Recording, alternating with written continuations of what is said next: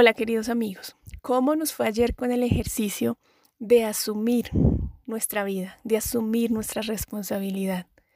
¿Fue difícil un poco? ¿Fue fácil?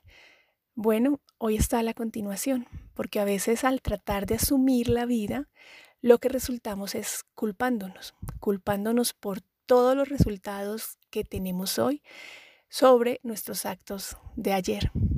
Entonces el ejercicio para hoy es ¿Qué pasaría en tu vida si solo por hoy dejo de culparme y dejo de juzgarme?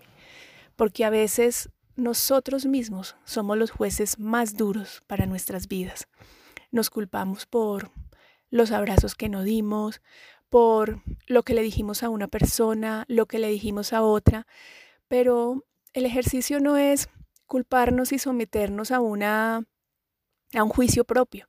El ejercicio es reconocer lo que pasó y mejorar esa actitud para seguir adelante. Hoy, en este día, que es el único día que tenemos, solo, solo por hoy, como es nuestro ejercicio. ¿Qué pasaría si solo por hoy dejo de juzgarme, dejo de culparme y reconozco que cada una de las acciones que he tenido en mi vida han sido perfectas y han sido para tener un aprendizaje? A veces los jueces más duros somos nosotros mismos y como dice el dicho, no hay cuña que más apriete que la del mismo árbol. Pues la invitación es esa. Reconoce sí lo que has hecho, lo que has vivido, pero sin juicio, sin culpa, con la tranquilidad de que todo lo que ha pasado en tu vida es perfecto y te lleva a un aprendizaje de amor. Un abrazo, Andrea González.